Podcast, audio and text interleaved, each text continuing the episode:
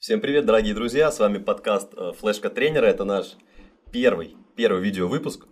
Вот, у нас в гостях Роман Лавров, тренер уже единой Лиги ВТБ, тренер по ОФП баскетбольного клуба Руна. Вот, Ром, привет. Поздравляю э, команду и тебя персонально с выходом. Спасибо большое. На мой взгляд, конечно, в основном это заслуга тренера по ОФП, что команда смогла выйти, в общем-то, продвинуться на ступень выше. Ну, есть определенный заслуг, конечно, и главного тренера, и ребят, да, команды, но чуть-чуть. Ну, совсем чуть-чуть, да. Но в основном, конечно, на мой взгляд, это э, заслуга тренера по физподготовке. Как вообще вот твои ощущения от, э, от этого шага вперед? От этого шага, да. Ну, положительно, исключительно, конечно же, конечно же, это было ожидаемое событие, учитывая тот факт, что в прошлом году это могло случиться, но так и не произошло. Представилась возможность в этом. И новый такой вызов какой-то, ты воодушевляешься еще сильнее, потому что предстоит работать на другом уровне, с игроками другого уровня. И такой очень сильный интерес сейчас внутри бурлит, особенно когда еще только идет селекционная кампания, ты не понимаешь примерно, что за игроки будут в команде. У меня еще лично нет информации о том, какой будет главный тренер. Это тоже очень весомый фактор потому что от, взаим... от взаимодействия с главным тренером многое зависит. Поэтому я сейчас в таком нахожусь ожидании, и меня подогревает очень сильный интерес и перспектива будущего. Поэтому пока ждем. Здорово, я понял. Ну и пока еще не начался сезон, а, Рома будет тренером по физподготовке в сборной России. Да. Ю-16. Ю-18. Ю-18, да. А, вот такой вопрос. Что там, там же сборы, они будут не длинные у нас, сколько там дней это будет? Это будет, вот в этот раз как раз таки достаточно длинный сбор будет, это порядка месяца. Месяц. То есть мы все встретимся, если не ошибаюсь, числа 7 июля, и вплоть до начала августа мы угу. будем все вместе тренироваться, вроде как даже играть. По-моему, до 6 августа. Ну, плюс-минус месяц точно. И в целом, когда у тебя есть месяц распоряжения, то можно какую-то планомерную работу выполнить изучить получше игроков, mm-hmm. побольше их наделить какими-то знаниями, умениями. Мои, в моем представлении работа именно с э, молодежью, она, наверное, более такая, какое бы слово удачно подобрать, чтобы никого не зацепить, не обидеть, более перспективная, что ли, потому mm-hmm. что они еще податливые, они еще голодные, они еще стремящиеся и хотят впитывать в себя как губка очень много информации и стараются вот это летнее время, э, находясь в сборной, использовать по максимуму. Ну, по крайней мере, это я вот по опыту прошлого года могу сказать. То есть люди достаточно любознательные были, постоянно какие-то вопросы находились. Плюс мы там тренерами какие-то инициативы проявляли в плане чтения лекций о питании, потому что такой некий скаутинг в столовой был произведен. Я ради интереса наблюдал пару дней, что они кладут себе в тарелки Э, на завтрак, и впечатление сложилось, что это как дорвавшиеся до сладкого стола на какой-то свадьбе дети пришли, у них просто тарелка э, выглядит как э, изобилие разнообразия различных углеводов, никакого белка, то есть у людей просто нет понимания, что нормально, о том, что хорошо, что плохо, что полезно, что должно быть второстепенно. И в этой связи мы там решили провести некую такую лекцию, которую было очень сложно читать, потому что нужно было максимально упростить все. Угу. Э, потому как я, например, себя вспоминаю, там 16-17 лет, если бы мне вот эти все вещи каким-то не самым научно-популярным языком э, доводили, то я бы, наверное, вообще бы ничего не отложил в голове. Ну, действительно сложно, особенно когда ты там в команде в молодежно-юношеской с этим никогда не сталкивался, но надо отдать должное, они все попросили презентацию. Угу. Ну, не все, ладно, не будем врать, Больш, большая угу. часть, и подслал презентацию. Ну и так, э, в ходе сезона регулярного, вот, который миновал уже, тоже Те, которые не попросили презентацию, они просто друзей скачают, вот да. и все. Поэтому они только, же молодые. Я думаю, знают. только в этом, да. Там один попросил, все остальные перекинули. Да, расширили. У них своя группа по-любому, они туда все самое полезное ну, как? загружают. И в ходе сезона вот минувшего с некоторыми из них тоже поддерживал отношения, они что-то спрашивали, я всегда им отвечаю. Ну, то есть люди идут на контакт, люди пока еще хотят расти и развиваться. Что вот месяц, по сути, это ну, не такой большой срок для физподготовки, ну там, если объективно так говорить. А, что в целом вот в этот момент требуется от э, тренера по ОФП, да, и чтобы, ну, потому что не всегда же, наверное, мнение главного тренера будет совпадать с тренером по ОФП, mm-hmm. и чтобы вот ты конкретно бы вот э, давал бы ребятам, на твой взгляд. Ну, по поводу мнения мне вот повезло, потому что главным тренером, что старшим тренером сейчас правильно называть, что в прошлом году, что в этом является Олег Бартунов, с которым мы в Руне три года проработали – и у нас с ним достаточно синхронные взгляды на то, как должна физическая подготовка выглядеть, что касаемо молодых возрастов, что касаемо взрослых игроков. И тут у нас никаких там особых споров нет. Мы только единственное, что периодически выясняем, когда какую часть лучше поставить, э, чтобы это на эффективности не отражалось и так далее.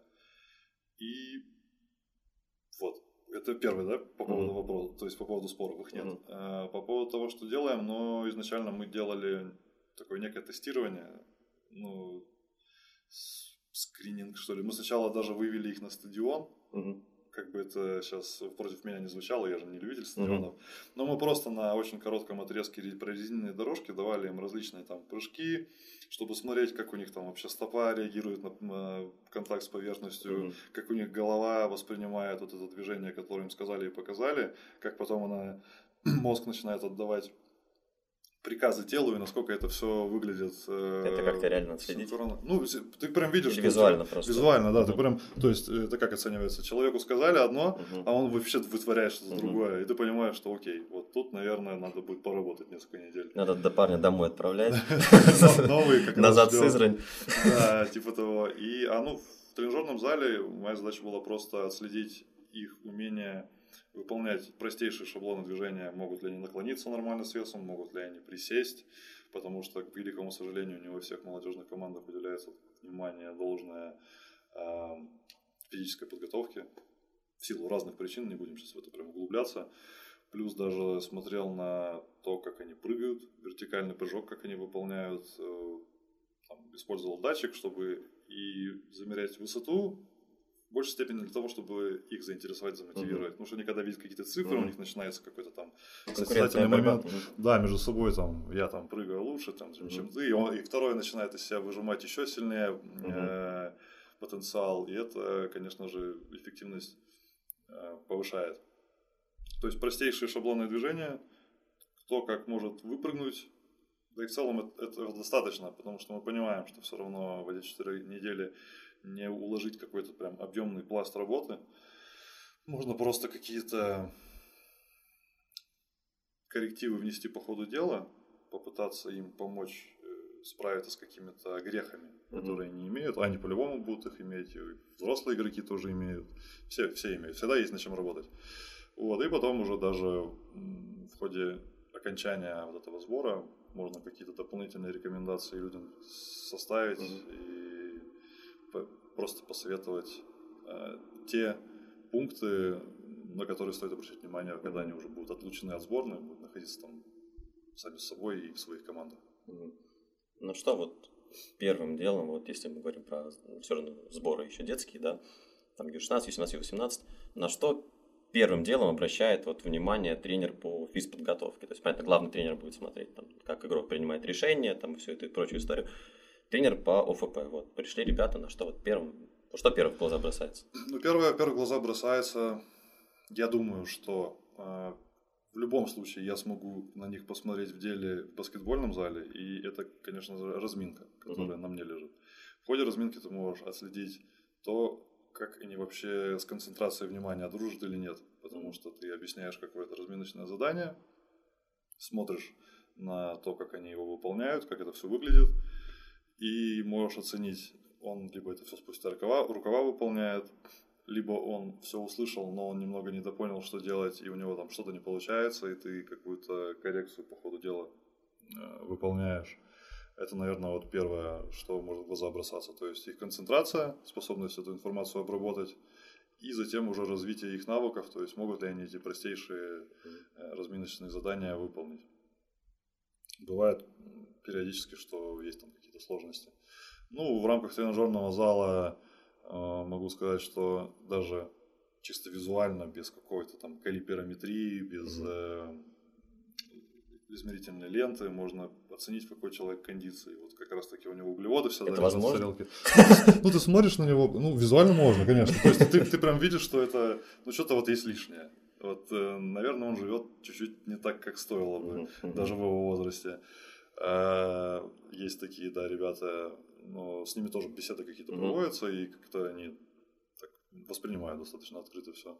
Ну и плюс э, умение двигаться в тех или иных шаблонах под нагрузкой, ну, имеется в виду под весом отягощения, без веса до, до отягощения. И потом уже на основании этого там додумывается план, э, ну, как сама тренировка будет строиться, mm-hmm. как она будет развиваться по ходу дела от занятия к занятию. И в целом могу сказать, что нет там каких-то суперсложных вещей, суперсложных схем, потому что все мы понимаем, что, во-первых, все достаточно просто на самом-то деле. А когда мы говорим... Бери больше, кидай дальше. Ну да, да. Смотри, пока летит. Смотри, пока летит. Э, все достаточно просто, и не стоит выдумывать чего-то сверхъестественного, особенно если мы говорим про короткий период работы, особенно если мы говорим про молодежь. Вот это ключ, наверное, к плодотворной работе. Пока вот говорим про ребят, детей, да. э, ну, в большинстве команд, ну, если говорим про дюшоры, э, ну, или более профессиональные команды, про дюбл, э, то ребят начинают приходить в зал в 14 лет. То есть 14 лет у них открывается, в принципе, доступ к тренажерам. Вот твое мнение. Открывается углеводное окно. Открывается углеводное окно белково-углеводное, белково-углеводное окно, а, у ребят э, появляется доступ к залу, и вот твое мнение, когда нужно начинать ребятам заниматься, может быть раньше, если раньше, то там, с каким инвентарем, или может быть позже, или вот, что ты думаешь насчет? Ну вот в последнее время достаточно часто такие вопросы приходят, а, люди пытаются узнать это и для своих детей, и тренеры, которые работают непосредственно с детьми, тоже интересуются потому что сколько людей, столько мнений. Я думаю, что лет с 14 уже, в принципе, можно давать какое-то адекватное отягощение, чтобы люди начинали чувствовать, что такое гантель в руке, что такое гиря. Понятно, не 50-килограммовая там и так далее, но пости- принцип постепенности. 50-килограммовую гирю еще надо найти, на самом деле. Найти, да. И донести. Донести, докатить как-то. Э, принцип постепенности, а если мы говорим про какой-то более юный возраст, то 12-13 лет, как по мне, это такой период, когда можно заложить какие-то шаблоны, опять же, двигательные. Потому что по опыту, допустим, работы со взрослыми игроками, ты понимаешь, что даже в 30 лет человек может не понимать, как наклониться правильно. Mm-hmm. Или там присесть уже, не говорю даже, просто наклон. То есть рассинхрон полный идет. И я думаю, что очень важно именно в вот этом совсем юном возрасте, mm-hmm. прям заложить правильные, правильные привычки, правильные шаблоны. Потом э, с таким спортсменом будет и гораздо проще работать тренером в будущем. Mm-hmm. И в целом человек, который наделен этими навыками, даже если он не стал, не стал профессиональным спортсменом, mm-hmm. то он имеет возможность тренироваться потом самостоятельно, я надеюсь, он будет тренироваться самостоятельно, и будет делать это правильно. Во всяком случае, если будет диван перетаскивать из комнаты в комнату, да. ну, вряд ли он сорвет спину тогда, потому что у него все-таки есть да, да. определенный навык поднимать с прямой спиной. Функциональность наша все. Надо ли с прямой спиной, кстати, поднимать или нет? Ну, есть вообще, как бы, да. Я думаю, что в основных, в большинстве случаев, угу. да. Есть сейчас там многие мнения о том, что есть вариации движений, когда ты можешь, ну, там, условно, румынскую тягу из ямы делать с круглой угу. спиной. Это тоже преследует определенные э, цели. Но я это не использую, я, честно, даже про это сейчас ничего, ничего не смогу mm-hmm. сказать, разжевать. Я просто видел, видел это у людей, которые вроде обладают компетенцией, внедряют это в свою работу. Ну... Вроде обладали, пока не увидел это видео. Да. Но я ча- чаще склонен верить в то, что люди понимают, что они делают, поэтому ну, когда-нибудь, когда у меня руки дойдут уже до этого вопроса, uh-huh. когда прям нужно будет либо объяснить человеку, uh-huh конкретно это надо делать или не надо делать, или там, например, если мы будем это делать, то зачем мы будем этим всем заниматься, я, наверное, mm включусь побольше. Но по большому счету, вот, допустим, техническая сторона вопроса, да, всегда все э, достаточно хрестоматийно описывают вот эти шаблоны движения, там ровная спина, угу. голова должна быть в нейтральном положении, но мы, например, понимаем, что в игровом виде спорта. Мгм. Невозможно быть в идеальном положении, в идеальной позиции, все идеально ровно. То есть ты приземляешься кривой, ты там у тебя падения различные э, происходят, ты сталкиваешься также э, не в самых выгодных позициях, не в самых выгодных углах. Возможно, в связи с этим есть э, смысл в рамках тренажерного зала периодически делать какие-то не совсем стандартные, не шаблонные вещи для того, чтобы твой организм и твой мозг понял, что «М, вот это вроде не совсем опасно. То есть, как бы вот дви- двигаться вот таким образом, это, наверное, нормальная история. Давайте попробуем. Я думаю, что периодически разбавляя достаточно стандартные подходы к Мгм. тренингу, э, можно тоже какой-то профит извлечь, потому что вроде бы в тренинге все достаточно просто, но и в то же время очень глубоко. Вот даже сейчас, вот ты задал, казалось бы, Мгм. простейший вопрос, и меня что-то понесло куда-то, а я даже об этом и не думал неделю назад. То есть сейчас, возможно, А, я две начну... недели назад были мысли? нет? Думаю, тоже вообще и не- то, две недели назад вообще в отпуске был, Просто мысли конкретно другое. неделю назад не думал, а, а две недели назад как раз Вообще мысль было. промелькнула. Мыслей вообще не было, а вот сейчас, вот представляешь, возможно, я там подумаю сейчас об этом более скрупулезно.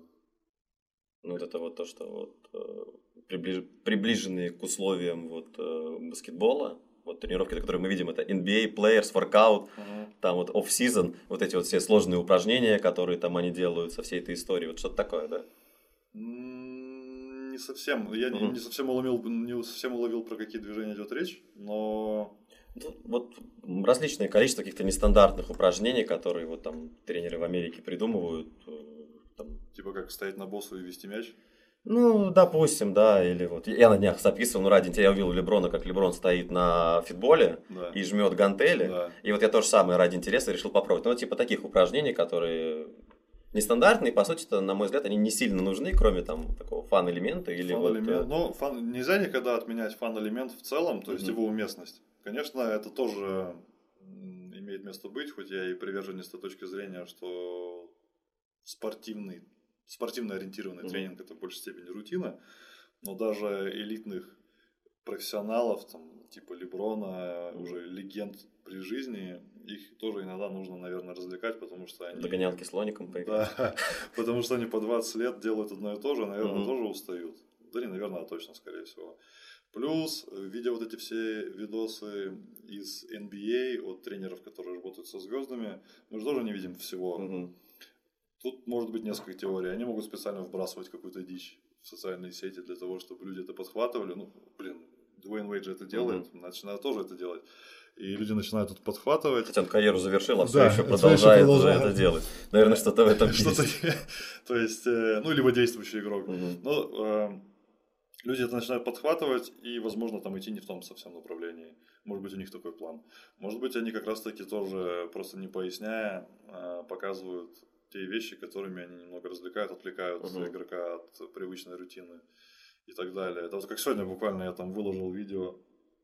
э, Брэдли Билл делал латеральные выпады, Я видел. Технически оно, да, там можно докопаться вообще до всего. Вообще Мгм. можно докопаться абсолютно до всего. Но мы не знаем, Мгм. чего они отрабатывали. Может быть, там тоже какая-то цель стояла в том, чтобы и тазово-доминантное движение э, закрепить. Мгм.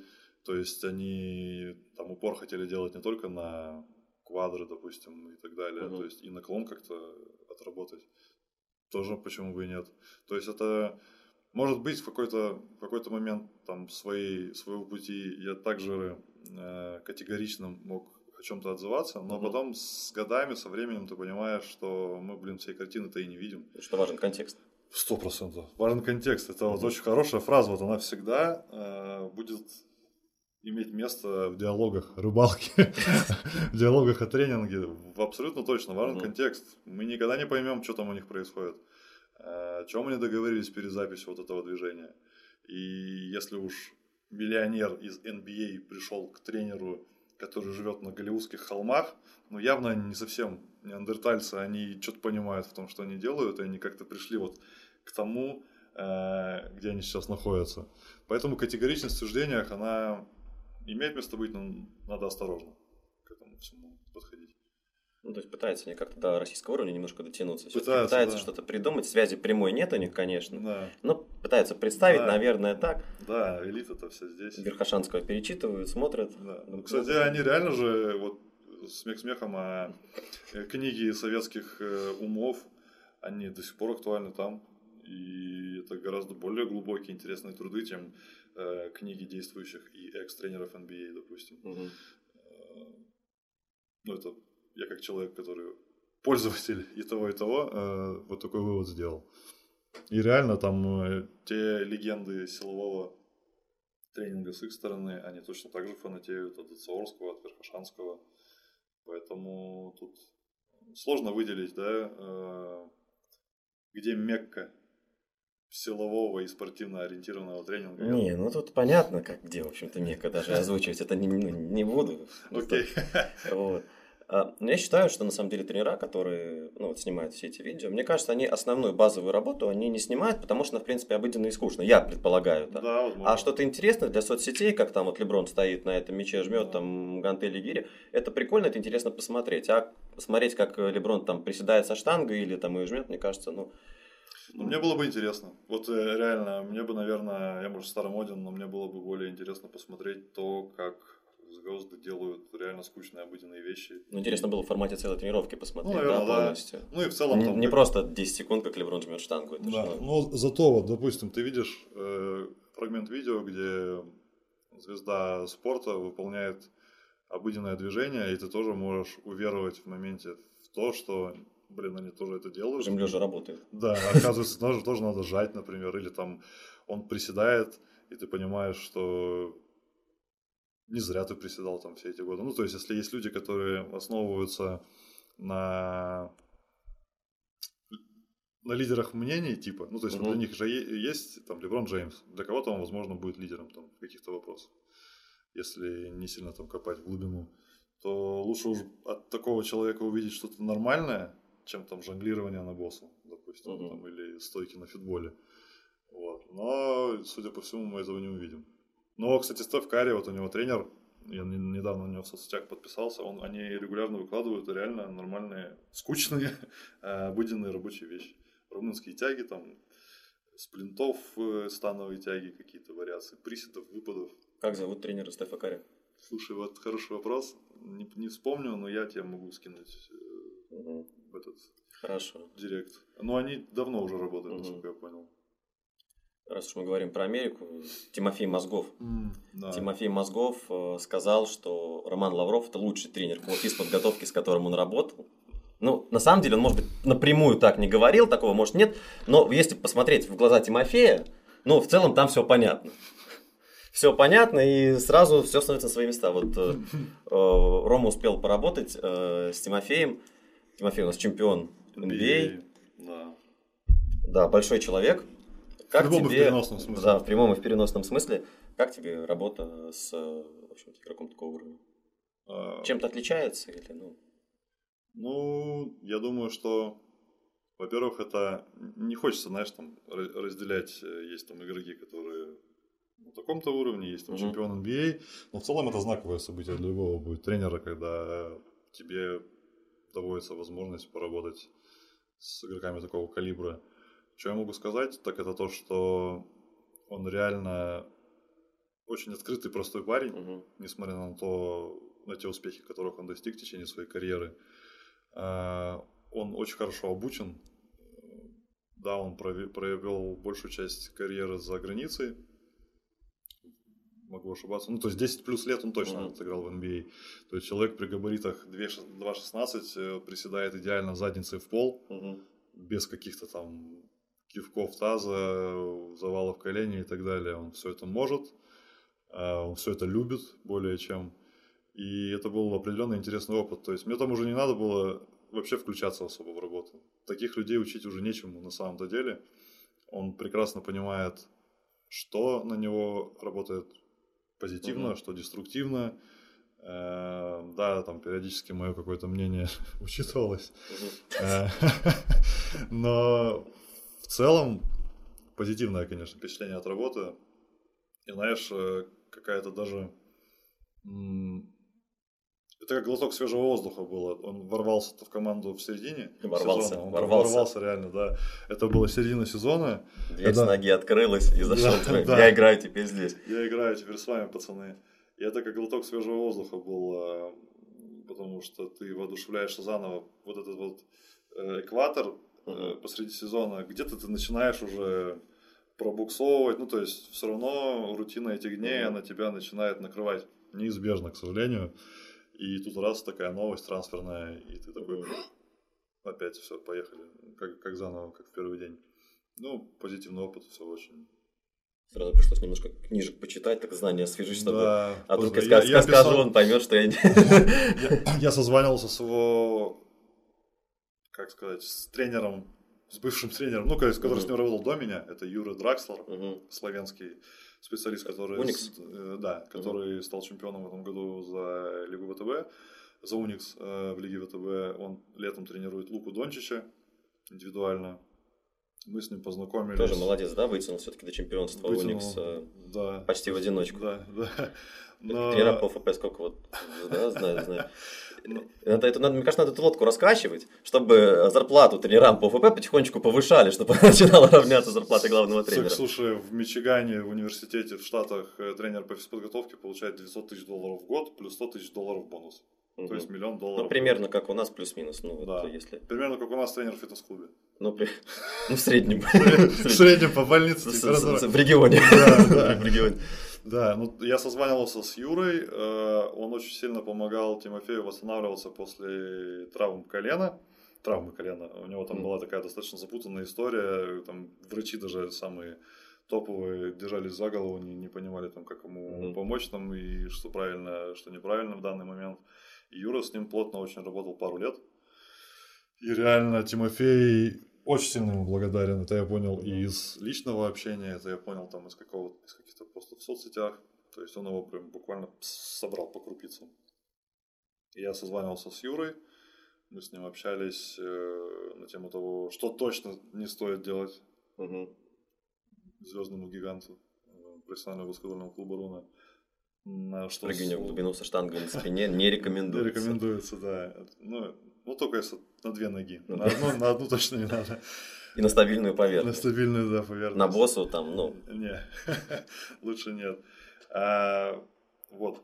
Так, немного вскользь рассказал, на чем выстраивалась их работа в течение этих двух лет. И, наверное, акцентировал внимание на том, что проще рассказать о том, что они не делали, чем мгм. описать то, что делали, потому что они подобрались, пытались подобрать любой какой-то ключ, который облегчит их бытие и также ускорит возврат Тимофея на площадку. Поэтому этот как бы разговор с э, Юрой мне очень подсобил, было полезно. Ну и с Тимофеем получилось поработать буквально пару месяцев, потому что случилось то, что случилось в феврале 22 года, и э, он покинул клуб, Мгм. вот, поэтому такая короткая, но интересная история, двухмесячная. Мгм. Ну вот, э, у меня такой вопрос, ну уже не про Тимофея Мозгова. На самом деле, не то, чтобы я прям собирался спрашивать, э, мне сейчас в моменте при- пришло, мысль, думаю, а как-то интересно с Тимофеем было поработать. А Я хотел подвести к тому, что вот у нас в детстве и вообще в целом тренеры не только там по баскетболу, не только по игровым видам спорта, но там и по единоборствам заставляли бегать кроссы. 5, 10, 15, там, ну, сколько, сколько фантазии хватит, да, там это... э, и даже там, вот, я знаю, ребят, в Сербию выезжали, и там бегаем кросс, да. Насколько вообще это оправдано? Бегать кросс. Ну, я думаю, что все зависит от контекста. Зависит. Сейчас мы будем этой фразой засирать все, весь эфир. Все реально зависит от контекста. Я могу, в принципе, вопросы пропустить уже. Ответ один. Ну, ты можешь озвучивать вопрос, я буду говорить. Тут контекст, контекст. Тут понятно, это пока... Ну, смотри, аэробная работа. Мы, мы, мы понимаем реально, что аэро- аэробная работа, она растит и развивает наши митохондрии. Сейчас будем тоже тут бросаться всякими на- научно-популярными э, терминами. Даже не научно-популярными, научными. Я предлагаю максимально усложнить, вот именно в терминологии, Чтобы я даже сам ничего не понял, что говорю. Ну вот, получается, чем лучше развит ты в аэробном плане, тем ты более склонен к тому, чтобы восстанавливаться быстрее, к тому, чтобы уставать чуть поменьше, к тому, чтобы в тайм-ауте, в ходе потного и плотного матча, пока тренер рисует э, тебе комбину, которую нужно сыграть, у тебя не пульсировали виски, и ты не пытался сконцентрироваться на том, чтобы упасть или нет, а ты реально слушал, что тебе говорит тренер. То есть в контексте этого аэробная работа, она реально важна, нужна. И, наверное, самый такой уместный э, период времени, который можно этому всему уделить, это глубокое межсезонье, когда ты предоставлен сам себе, когда ты не находишься ни в расположении ни сборной, ни в расположении какого-то клуба, когда ты находишься, возможно, в отпуске, и ты там в каком-то живописном месте вышел и просто по лесу пробежался какое-то количество адекватное, километров там три, не знаю, четыре максимум, два. Как тебе удобно, как тебе вздумается. Либо ты на велике любишь кататься, э, либо ты любишь э, в хайке ходить вот с, такими, с таким ландшафтом, то вниз, то вверх. Это тоже будет э, неизбежно колебать там частоту сердечных сокращений. И это должно ассоциироваться, во-первых, еще с удовольствием. То есть ты должен получать и профит от этой физической нагрузки, и должен действительно пребывать в каком-то таком блаженном состоянии от всего, что происходит вокруг тебя в этот момент. То есть это не должно быть вот это давление тренера старой школы, который тебе говорит, если ты сейчас этот 20-километровый забег молодой пробежишь последний, то хер ты Еще угадал, что ты будешь играть в этом сезоне, допустим. Это не должно вот э, позиционироваться, мне кажется, в таком агрессивном ключе. И если мы говорим про сбор, это период, когда ты должен подвести команду к длинному сезону. Э, и там, ну, наверное, максимум это два месяца, угу. чем вы располагаете. И как-то, наверное, не совсем рационально тратить из этих двух месяцев даже одну треть, к примеру, на то, чтобы бегать эти ублюдские кроссы. В, это ублюдство, это вот как раз э, цитата одного из тренеров, ой, тренеров, говорю, ой, сейчас по столу добил. Да, да, я хотел это что. Э, Сергачев, чемпион. Оператор немножко даже напрягся, я смотрел Э, игрок НХЛ э, Сергачев, который уже двукратный чемпион, угу. и он в одном из подкастов рассказывал как раз про э, кроссы на предсезонке в клубе КХЛ, и как раз таки это обозвал все окрестил ублюдством, потому угу. что это был, допустим, первый тренировочный день, вы только приехали на какую-то базу в горы, и тут же вы бежите пятнашку, у тебя отваливается угу. надкосница на следующий день, э, в коньки вообще, как бы, когда встаешь, тоже не то пальто. И, соответственно, здесь, когда мы говорим про баскетбол, про этот короткий период времени, э, на сборах ты, допустим, даешь вот эту реально ударную нагрузку для людей, из которой они будут выходить потом тоже продолжительное время, и оно достаточно трудно прогнозируемое. Uh-huh. Я думаю, что вряд ли найдется какой-то специалист, который точно скажет, трое суток им все будут в порядке. Да нет, ну невозможно. Это такие прогнозы, они опрометчивые. Соответственно, тут мы уже понимаем, что это не совсем э, подходит под реально требования нашего вида спорта и под э, тот, наверное, план, которого стоит придерживаться на предсезонке. Поэтому, опять, блин, сейчас начинаю все это размазывать по тарелке. Угу. В общем, глубокое межсезонье, да, почему нет? Э, ты поддерживаешь свою аэробную систему. Если ты уже в команде находишься, то лучше эту же аэробику делать, допустим, mm-hmm. через мяч на корте, в попытках разучить какие-то сеты, там, взаимодействия и так далее. И больше уже делать э, упор на спринты, одиночные, mm-hmm. интервальные. Потому что баскетбол-то это игра, которая требует реально ускорений, умения делать ускорение эффективно. Но при том, при всем аэробная система не должна быть забыта, потому что большую часть времени люди ходят, стоят и бегают трусцой. Угу. Вот. Но лучше аэробику делать через мяч и бегать спринты на корте. Я такое интересное мнение слышал по поводу кроссов у единоборцев. Mm. Когда парень один говорит, ну я, честно говоря, плохо помню, там, кто уже говорит, когда много материалов всех смотришь, ты уже там немножко...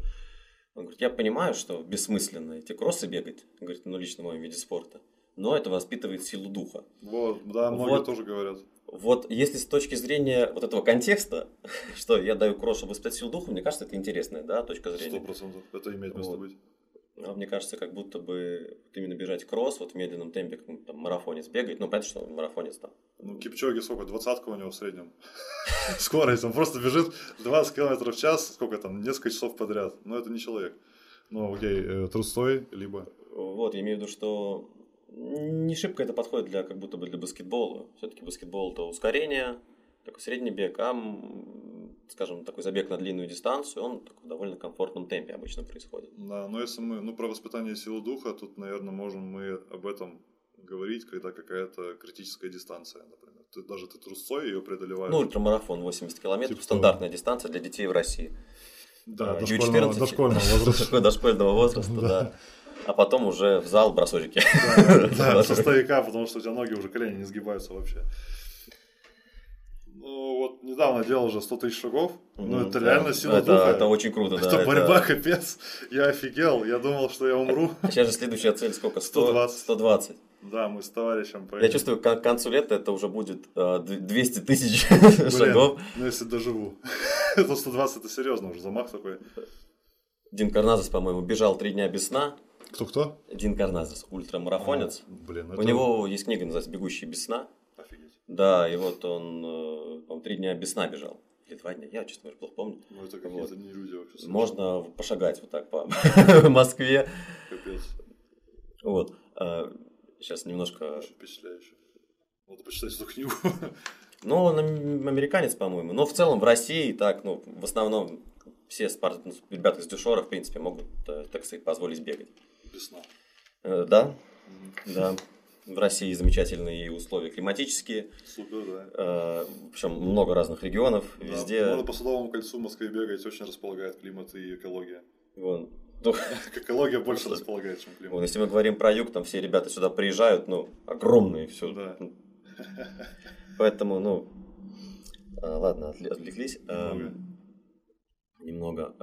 Вот ты работал до руны, вообще до баскетбольной всей этой истории, до тренера по Strange Condition. Strange and Conditioning. Да, в World Class. Да. В зале как тебе вообще, вот чем отличается работа, в принципе, фитнес-тренера от тренера по силовой и кондиционной подготовке? С чего начать? Ну, во-первых, наверное, что первое сейчас... Во-первых, что первое, как у кого mm получился. Первое, что пришло в голову, это, наверное, отличие в вот в этой текучке дней. То есть, когда ты тренер в команде профессиональной, ты постоянно переезжаешь, перемещаешься с места на место. Когда ты тренер в одном зале, ты в более стабильном состоянии mm-hmm. находишься. Ты каждый день приходишь на одно и то же место, ты э, каждый день взаимодействуешь с одними и теми же людьми, хотя вроде бы в команде тоже с одними и теми же людьми, но ты можешь потом поехать на выезд, и там тебе встретятся какие-то экс-подопечные в других командах, и ты тоже можешь с ними взаимодействовать и так далее. То есть, наверное, вот в распорядке, что ли, жизни э, это такое первое, что пришло на ум. Второе, ну, по сути, это работа в тренажерном зале, в стенах тренажерного зала, mm-hmm. будь то спортсмен, будь то просто фитнес-турист, она плюс-минус э, похожа и достаточно рутинно, опять же, потому что и там, и там мы должны научить человека чему-то, а чтобы человек чему-то научился и отработал этот навык, он должен очень много раз повторить одно и то же. Угу. И что там, что там, э, твои подопечные не всегда рады такому раскладу. Угу потому что все хотят развлечения, все хотят какой-то новизны сегодня. Ну, в фитнесе, наверное, это более, скажем, все же более, да, применимо. Более применимо, потому что там, наверное, в меньшей степени люди склонны к, желать, к тому, чтобы желать результат. Угу. Кто-то вообще приходит с тобой поговорить. Реально, вот там э, отчаянная домохозяйка, которая у нее 100-500 детей, мне нужен хороший собеседник. Какие-то хлопоты, да, она приходит, тебе выливает все, вещи, все, все, что с ней произошло за неделю, и ты потом сидишь, как упоротый лист, думаешь, как мне с этим жить дальше. Э, такое тоже случалось. Идешь к психологу. Идешь к психологу. Ты вроде сейчас сам поработал психологом, но нужен тоже специалист, чтобы выйти из этого состояния. И еще вот сейчас на ходу пришло в голову э, одна мысль, которую я пришел не так давно, что реально, по большому счету, очень сильно отличаются люди, которые пришли к тебе и платят тебе за тренировки, mm-hmm. и люди, которые пришли к тебе на тренировку и им за это платят. Мы говорим про профессиональных mm-hmm. спортсменов. Люди, которые платят сами, они более целеустремленные, mm-hmm. даже несмотря на вот эти вот моменты с э, тем, чтобы там отвлечься, поговорить за жизнь, просто красивую фотографию mm-hmm. в зале сделать, э, все равно их подход отличается. И я думаю, что в спорте основная проблема в том, что у нас культура физической подготовки, она начала зарождаться не так давно. То есть сейчас, когда... Сколько лет назад? Как по мне, вот, наверное, чуть ли не когда я попал именно уже в профессиональный спорт, это было ну, ну полных пять лет назад. Угу. То есть тогда уже какие-то зачатки начинали происходить. Тогда уже менеджменты э, клубов э, начинали осознавать, что нужен тренер по, физи- угу. по физухе.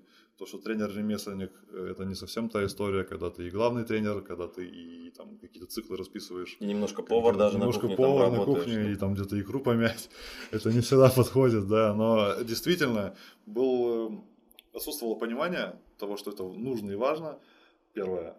Второе, был полнейший вакуум информационный. Угу. Было реально тяжело что-то найти. То есть, э, как минимум, стоило обладать навыками английского языка для того, чтобы либо почитать что-то зарубежное, либо поговорить с э, носителем и что-то подчеркнуть. Реально мало кто они все почерпнули у Верхошанского, потом перевели на английский, потом приходится с ними общаться, чтобы да. какую-то информацию почерпнуть. У типа того, такой, такой круговорот, круг. круговорот инфы э, в тренерском пространстве. Вот. Э, я что-то ушел куда-то в дебри совсем. Э, разница, да, между работой здесь и там. Ну, короче говоря, вроде бы и нет разницы. Ты занимаешься благородной э, деятельностью, ты учишь людей быть лучше, ты им советуешь, как сделать какие-то вещи гораздо более эффективным образом, но там э, нет цели там, зайти на пьедестал и надеть медаль на шею профессиональном спорте есть, но не всегда, надо сказать. Угу. Есть профессиональные спортсмены, которые не очень-то преследуют э, цель поднять над головой кубок, как это не парадоксально бы звучало. Но, но это в основном лег- легионеры в основном такие, конечно. Да, да. Наши русские, они все стремятся, у них в крови идти к победам. У легионеров вообще там ни менталитета чемпиона, ничего нет. Не приезжать деньги заработать. Блин, я очень надеюсь, что люди по ту сторону камеры поймут вообще сарказм там и вот эти все отсылки. У тебя же думающая аудитория. Я думаю, думающая по-любому. Сто процентов, в основном русские. Ну, можешь субтитры сделать английские. У меня был выпуск, э, вот что, на самом деле, чуть-чуть про фитнес поговорим по поводу того, что вот в клубах фитнес часто есть это элит-тренер, мастер-тренер, супер-тренер. Вот именно такое разделение на тренировку. Межгалактический тренер. Межгалактический тренер, да, владыка-тренер. Владыка-тренер тоже темперамент. Тоже не квалификация. Уже особенным характером люди к нему идут. Вот, это причем все зависит от количества проведенных тренировок тренером. То есть э, ты пришел, провел 150 тренировок там за месяц, там месяц подряд, оп, тебе квалификацию подняли. Ну, не всегда, кстати. Ну, может быть. Может быть, я не дался. В мои времена, когда я работал в орг-классе, это было, ну, тогда, когда было. Когда зарождался фитнес. Да, да. В России. Там было, там все зависело еще от э, э, ежегодной этой тестирования. Аттестация. Аттестация, да. И то есть, э, даже если ты там молодец, который делает 250 угу. тренировок, но если ты написал все тесты из рук вон плохо, то как бы ты, То как тебя взяли вообще туда работать? Да, это первое, а, а во-вторых, ты можешь даже понизиться. Угу. Бывали и такие случаи, э, не совсем их было много, но бывало. То есть там такого прям понебратства не было. А, чувак, ты нам приносишь деньги, поэтому вот тебе там такая-то категория. Но нет. Но я думаю, что это еще от руководства зависит.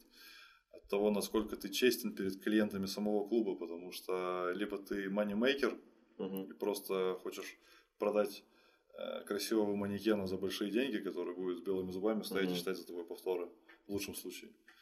Э, либо ты... Но еще мотивировать немножко. Да, чуть-чуть. Делай, Делай. толкай, давай, тяни. Давай, что ты... Давай, давай, давай, можешь, можешь, можешь. Сам, сам. Блин, классика, классика фразы тренажерки. И вот, в целом. Ну, то есть, большая есть разница в том, э, на что заточено руководство того или иного клуба. Но мне посчастливилось находиться в обстановке, где реально люди обращают внимание на то, кто у них работает и как. Угу. То есть я с благодарностью организации по сей день и всегда буду. Хорошо. Ну, теперь все же э, вернемся. Заканчиваем наше интервью. Да, я все понял, в принципе, основные мысли. Дальше продолжать, да. Э, вопросов, правда, очень много осталось. Э, ну, мы еще в тайминге. Ну да, мы еще в тайминге. Но вот тогда вернемся к тренировкам. Олимпийские движения, рывок, толчок, швунг, взятие на грудь. Вот. Без них никуда или с ними куда-то, или как вообще? Применяется ли? Было бы неплохо уметь их выполнять, Мгм. но опять же, все зависит от контекста. Всё зависит. И следующий вопрос. Я как бы ускорить просто хочу. Ну смотри, допустим, если мы индивидуально работаем с человеком летом, то есть смысл полагать, и это будет не столь наивно, что ты можешь его обучить какому-то движению. Ну, рывок я бы не стал, наверное, делать, потому что это совсем тяжело будет. Ну, допустим, тоже взятие на грудь можно попробовать освоить там за тоже двухмесячный Ну период. я думаю. Швунг тоже можно, да. Если мы говорим про работу в команде, не, всегда будет время на это, э, не всегда будет возможность концентрироваться на одном человеке, потому что работа с целой спортивной командой Мгм. это как минимум ты за раз работаешь с половиной игроков, и у тебя не будет возможности прям стоять над одним человеком и смотреть за всеми фазами его движения, потому что там за спиной будет тоже вакханалия к- конкретное Мгм. происходить. Это второй момент. Третий момент то, как эта нагрузка ляжет на их э, опорно-двигательный Мгм. аппарат и там в частности на такие участки, как э, кистевые, Мгм. э, суставы, когда они потом придут к главному тренеру с заявлением о том, что я что-то ни хрена сегодня не могу бросить, потому что я делал взятие на грудь, кто Мгм. будет мудаком главным? Конечно же, физрук. Это третий такой момент. Ну, снова легионеры эти придут Легионеры жаловаться на тренера. Кстати, вот легионеры, они реально обучены этому всему. Ну, это неудивительно Мгм. у них, потому что это культивируется со школы, с университета, и они действительно могут это сделать. С этим разобрались. То есть, три таких есть момента, которые надо взвесить. И четвертый момент, чтобы реально вытащить профит из того же взятия на грудь, надо как бы поднимать не 50 килограмм. То есть, это тоже время.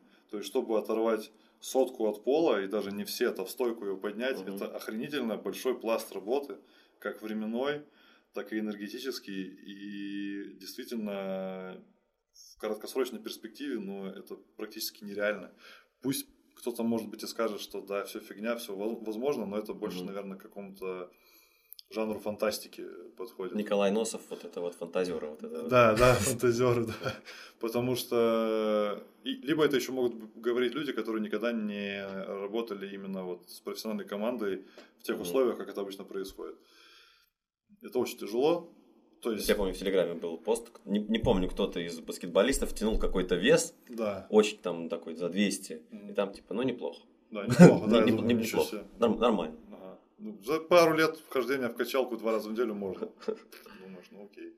Наверное, Ну или один раз, но вот длинная тренировка, чтобы часа три была, Да. вот такая, вот четыре. И после нее ничего не делать, идти спать и есть. Ну, это во вселенной Марвел, возможно, э, имеет место быть, но в нашей реальной жизни это очень тяжело притворить. И, короче, если прям тезисно, это неплохо, но это очень сложно. И прежде чем к этому прибегать, нужно реально взвесить вот хотя бы те пункты, которые я перечислил. И, скорее всего, будет ответ нет потом после этого. Следующий вопрос. Полиометрика. Мгм. Полиометрика, вот если мы, например, посмотрим там, рекомендации Национальной ассоциации силово-кондиционной тренинга американской, там, то они, там, соответственно, не рекомендуют делать большое количество прыжков вне баскетбола, то есть вне игровой деятельности. То есть прыжки, скажем, на, на баскетболе, в зале, там, я не помню точно цифры, там, там, там 40-100 прыжков вот в недельном цикле. землей в недельном Да, когда землей в неделю. Твое мнение, даешь игрокам, не даешь, надо, не надо? Даю в большей степени в индивидуальном тоже формате работаю, потому что всегда в сезоне найдется человек, с которым ты будешь больше работать индивидуально по разного рода причинам. Мгм. Либо он просто ему больше всех надо, либо у него на данный момент времени не так много игровой практики. Мгм. Соответственно, он более свежий, чем его однокомандники. Э, Если мы говорим про молодых игроков, которые находятся в э, стане профессиональной команды, это тоже отличная возможность плодотворно поработать в течение года. И вот с этими всеми людьми мы можем выполнять плеометрические э, различные опции. И опять же, в том случае, если стоит цель где-то подразвить прыжок, допустим. Мгм. То есть, если человек и так прыгает локтем до кольца, то, в принципе, можно, наверное, без этого обойтись и как-то, э, работая со штангой и работая с темпами и скоростью движения этой штанги, извлечь какой-то профит. Вот, то есть, все ситуативно очень.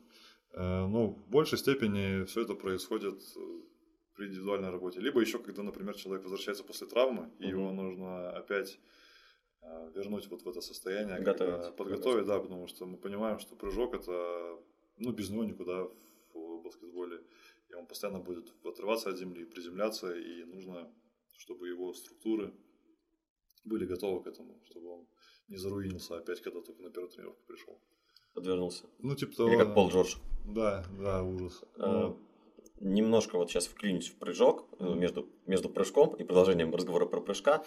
А, На играх есть ребята, объективно, которые там 7 человек играют много, да.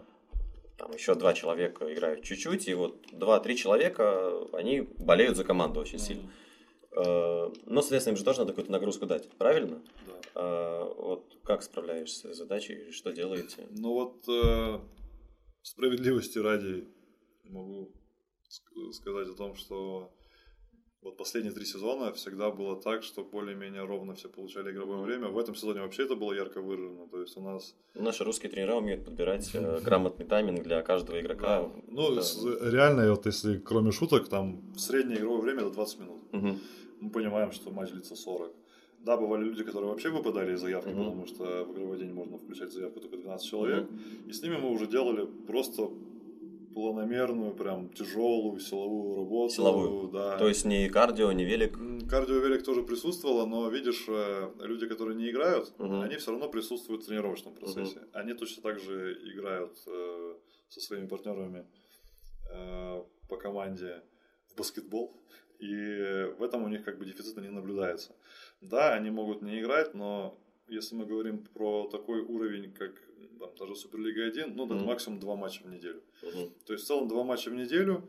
Если команда сбалансированная и вы играете по 20 минут, то это в сумме будет 40 минут в неделю. Мгм. То есть по большому счету, если человек эти 40 минут в неделю не подвигался, то скорее всего ничего с ним не произойдет. Мгм. Тем более, если мы статистически посмотрим на то, как распределяются движения на паркете в ходе матча, реально большую часть времени мы стоим, мы идем пешком, мы перебегаем трусцой, то есть какие-то высокие интенсивные действия занимают не так много. У Ромы есть э, прекрасный телеграм-канал без флоппинга. Да. Вот, э, я оставлю ссылку. Я, я открою канал на Ютубе, я оставлю ссылку. Это будет первый раз. Да, я первый раз сказал такую фразу. Вот, я оставлю ссылку и рекомендую подписаться, потому что на самом деле это очень, там, скажем, оригинальный контент, да, которого, в принципе, не то, что я там перекопировал, вставил, закинул. А видно, что это интересное исследование, это видно, что человек разобрался и дал очень полезный и качественный материал. На самом деле такого а, ну, почти нет. Спасибо за обратную связь. Я реально с душой стараюсь относиться. Да, вот, это очень круто, и очень круто, что Роман делает это стабильно. Я даже как-то писал, думаю, как это вообще возможно, что настолько стабильно, реально каждый день, вот просто сколько, ну, месяцев, сколько, 4-5 месяцев. 23 февраля или 28 февраля все началось, да. И, и просто вот каждый день, а первый там месяц вообще там прямо по 8 статей выходило, я думаю, ну как, как это, как это можно вообще настолько стабильно что-то делать? Это, ну, это на самом деле большой респект и большое большое. спасибо за этот. И вот, продолжим прыжку. Да. Вернемся к прыжку, к плеометрике. Э, Было у Ромы видео в Инстаграме, где Рома с оттяжкой бьет сверху. Э, Там некоторые, наверное, даже подумают, что, наверное, игрок все-таки команды, просто там это... э, Кто-то подумал, что монтаж. а Кто-то подумал, что монтаж, да. Лучшее упражнение на прыжок. Сам прыжок. Прыжок. Лучшее упражнение э, на прыжок это практика самого прыжка и попытка забить сверху. Да, нужно иметь какую-то силу в ногах для того, чтобы использовать, чтобы оттолкнуться от паркета. Но в целом без этого никуда. То есть ежедневно ты пытаешься прыгать на кольцо и бить сверху. Вот это вот, наверное, то, к чему приходишь со временем. Потому что люди, которые гораздо младше, которые только пытаются в этих вопросах разобраться, задают всякие, пишут с различными вопросами по поводу там Air Alert, вот эта программа, помнишь? Air Знаешь, 30. такую? Их там, я даже сам их делал, но мне было лет Я мне было лет 15, это было, блин, очень много лет назад. Я тоже делал все это. По э, статистике, ближе к пятой-шестой неделе начинает болеть какое-то колено. Да, у меня, у меня я не, вот не вспомню про боли, но особого какого-то выхлопа не было, мне кажется. Потом различные приблуды там на Амазоне, которые продаются для там эти копыта, которые надеваешь на, на носок стопы, и типа ты в них прыгаешь, ну то есть там Вот какой-то я, кстати, не видел. Я видел? первый раз слышу. Это как же они называются-то, господи. Видишь, настолько я их не ставлю в пример, потому что я даже не помню, как они называются. Короче, суть в том, что ты стоишь на носках в этой конструкции, и у тебя икры больше напряжены.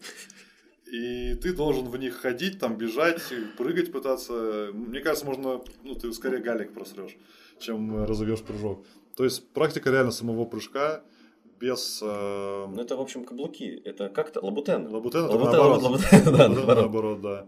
А, Вот такая вот коро- короткая, короткий ответ на этот вопрос. Реально нужно прыгать. Это то же самое, что если ты хочешь, например, подтягиваться. Ты же должен А подтягиваться. если бицепс хочешь накачать, то надо качать бицепс, Да, правильно получается? сгибать руку Сгибать. локтем, ставя, да, жать, хочешь жать, хочешь бежать, э, спринт, надо завидной частотой практиковать спринт. Ну и сразу вот тогда перейдем. Какими силовыми способностями да, должен обладать э, атлет, баскетболист? Силовыми, ну, имею в виду показателями. Конкретный вес на каких каких упражнениях.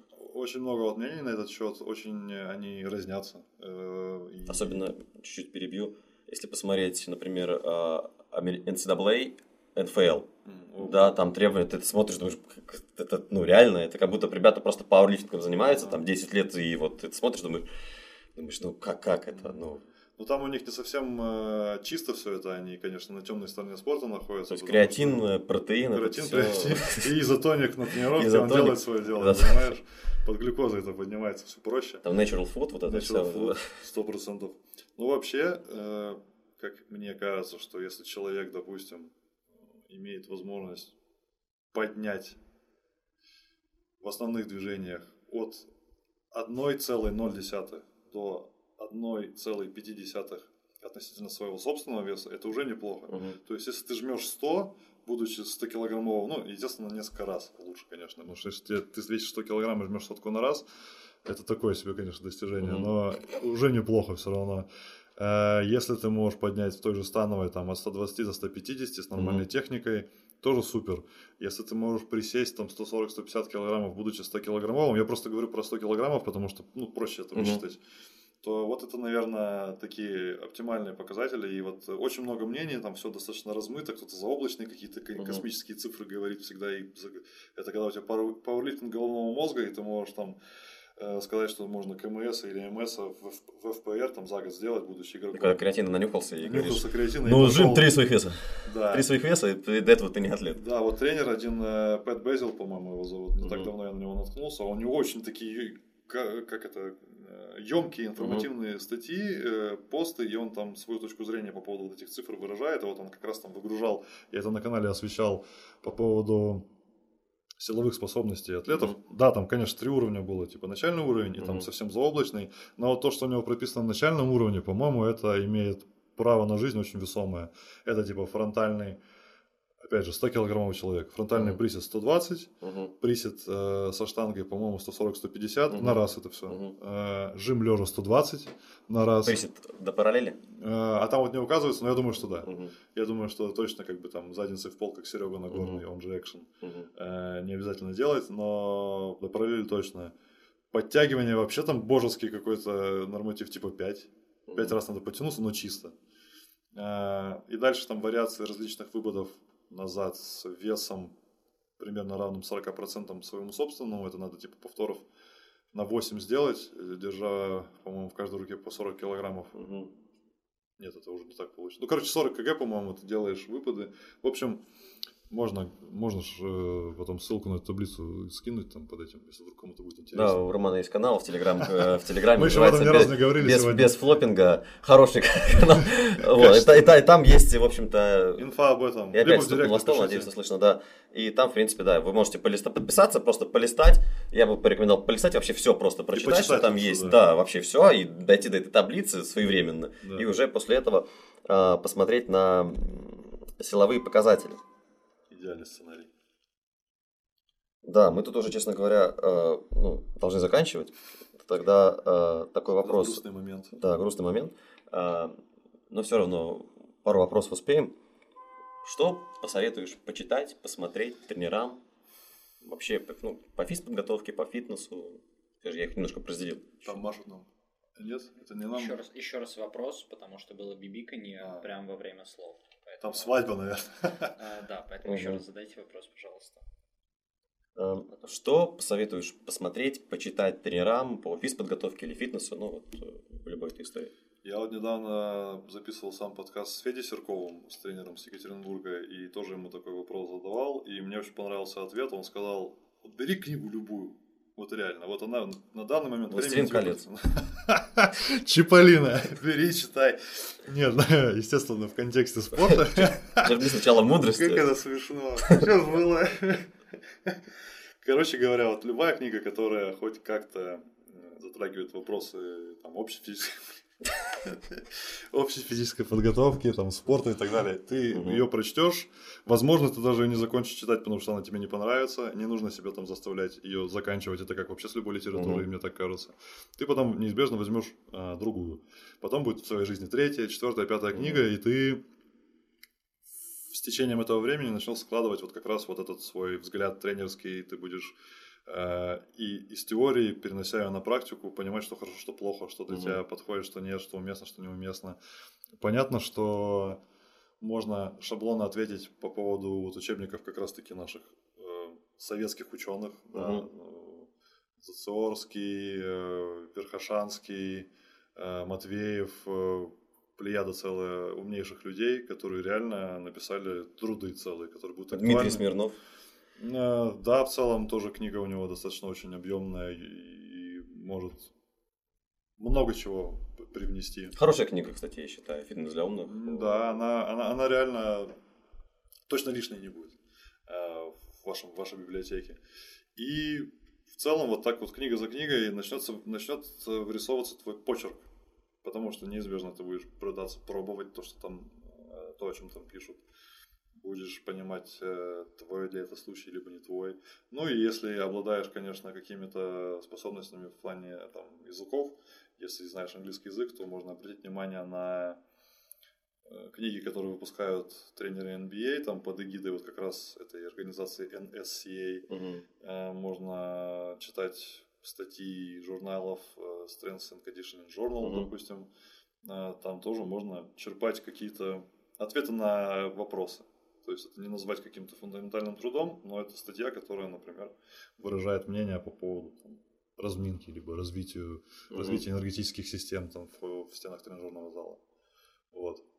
То есть, короче, изобилие этих книг, и очень сложно реально выделить какую-то одну, то есть, которая mm-hmm. тебе даст все. К сожалению, такого нет. Вот если бы такое было, было бы так замечательно.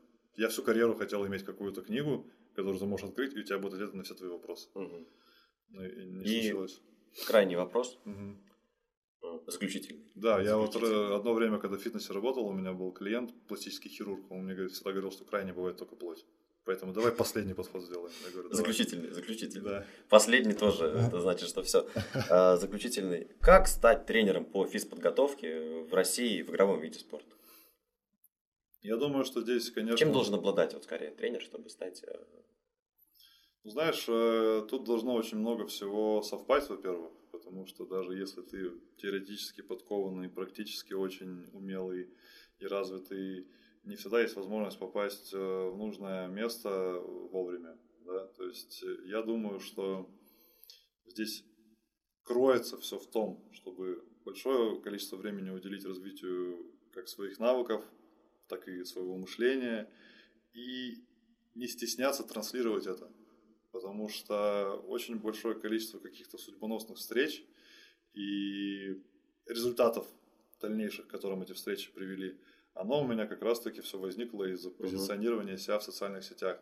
Сейчас э, такое время прогрессивное, когда ты можешь просто запулить текст, видео угу в сеть, и она просто разлетится не то, что по всей нашей необъятной родине, а по всему приседаешь миру. со штангой. И... Да, и все, и все друг другу переслают, посмотри, какой И тебе тренер Олимпийской сборной пишет, говорит, не хочешь к нам? Не хочешь к нам, да. Нам как раз нужен. Ну, нужен, нужен тренер, да. Да. Старого уволим сразу. То есть нужно, конечно, обладать компетенцией, нужно иметь навыки коммуникабельности, потому что когда ты вдруг заинтересуешь каких-то людей, которые, допустим, на тебя наткнутся в интернете, и ты с ними встретишься вживую, э, тоже желательно не упасть в грязь лицом, угу. потому что тренерская работа это не только то, что в стенах тренажерного зала происходит, это коммуникация с большим количеством людей, от э, самих игроков до представителей офиса команды угу. и так далее. То есть нужно быть человеком, э, качественным, порядочным человеком. И у таких людей у них нет шансов на провал в любом случае. Э, как говорил известный, я понял, в общем, общую логику, как говорил известный, наш спортсмен русский, э, работать нужно в зале и в столовой, а родину любить и друзей не предавать. Да, вообще. Вот, и в принципе можно стать тренером, да, по физподготовке. У нас в гостях был Роман Лавров, э, тренер баскетбольного клуба Руна, единой лиги ВТБ. Большое спасибо, что пришел, что ответил на интересные вопросы. Не все успели задать, к сожалению, но может быть еще когда-нибудь Да, получится поговорить. Да, желаю команде, в общем-то, успехов в следующем году? Спасибо, что и позвал. тебе как тренеру. Спасибо.